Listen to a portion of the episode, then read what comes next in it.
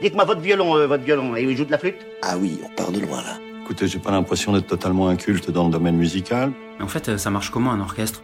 On va tout vous expliquer. L'orchestre, L'orchestre, mode d'emploi. mode d'emploi.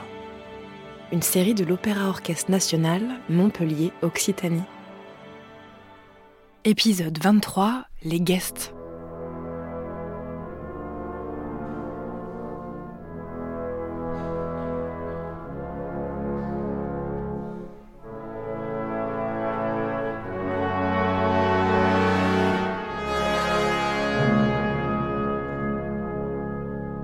Imaginez, une saison musicale se construit deux à trois ans à l'avance. Les artistes invités à se produire en soliste et les chefs d'orchestre savent donc d'ores et déjà ce qu'ils feront et joueront, en l'occurrence, en 2023.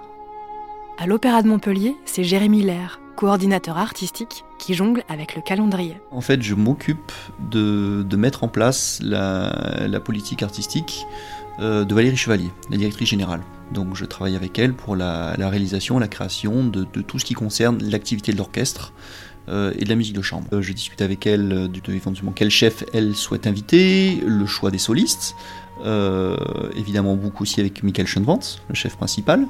Et ensuite, moi, je, je contacte les chefs d'orchestre et les solistes. Je vois avec eux leur, euh, leur disponibilité, le- leur, euh, leur intérêt pour venir jouer à, à Montpellier. Les aspects les plus enthousiasmants, c'est de faire découvrir au public euh, des œuvres, Valérie Chevalier, directrice générale. mais c'est aussi découvrir des artistes et vivre des moments incroyables avec des artistes qui, euh, lors d'un concerto, vont tout vous donner. quoi. C'est assez extraordinaire de, voir ça et, travailler aussi dans une espèce de fidélité. Moi, j'aime bien faire revenir les artistes. Euh, du coup, il y, a une- espèce de complicité qui se noue, et d'attente même, qui se noue euh, entre le soliste et le spectateur, et même entre les musiciens de l'orchestre et, les artistes, que ce soit un, un chef ou un, un soliste.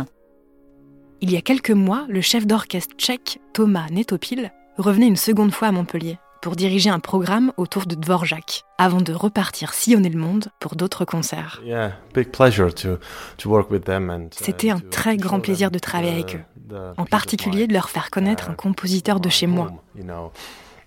C'était complexe à uh, répéter to et on peut être fier du résultat. uh, j'ai vraiment aimé. Je repars demain en République tchèque pour quelques jours et après je vais au Japon où je vais diriger trois concerts. Et ensuite je dirige un opéra au Staatsoper à Vienne.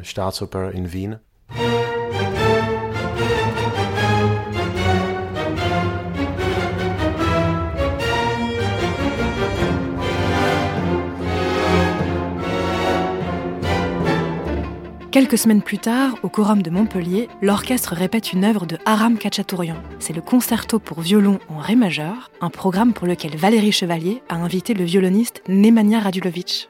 Nemanja, c'est un, un artiste d'exception. Je pèse mes mots, il a une personnalité extraordinaire. D'abord, c'est un grand virtuose. Le violon, c'est vraiment le prolongement de, de lui, quoi. C'est le prolongement de sa main. Il intervient en tant que soliste, c'est-à-dire qu'il est accompagné par l'orchestre, mais qu'il exécute une partie musicale seul, qui nécessite souvent une très grande maîtrise technique. C'est donc des années d'enseignement avant de maîtriser à la perfection le répertoire. Par jour, j'essaye d'avoir personnellement deux à trois heures, toujours, euh, mais euh, assez concentré. Nemanja Radulovic. Après, tout dépend si, si c'est un nouveau répertoire qu'on apprend. euh, on prend plusieurs euh, journées, euh, on bloque des périodes pour, pour préparer ses œuvres.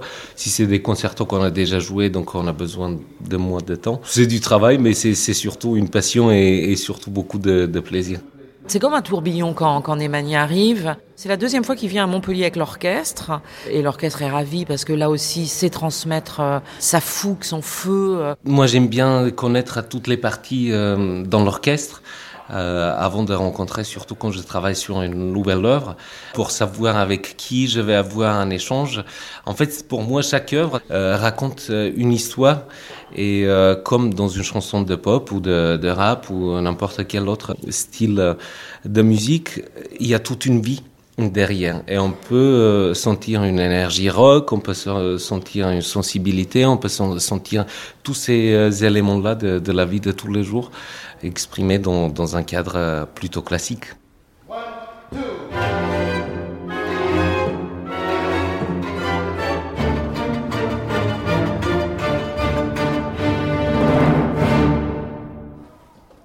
L'orchestre, mode d'emploi.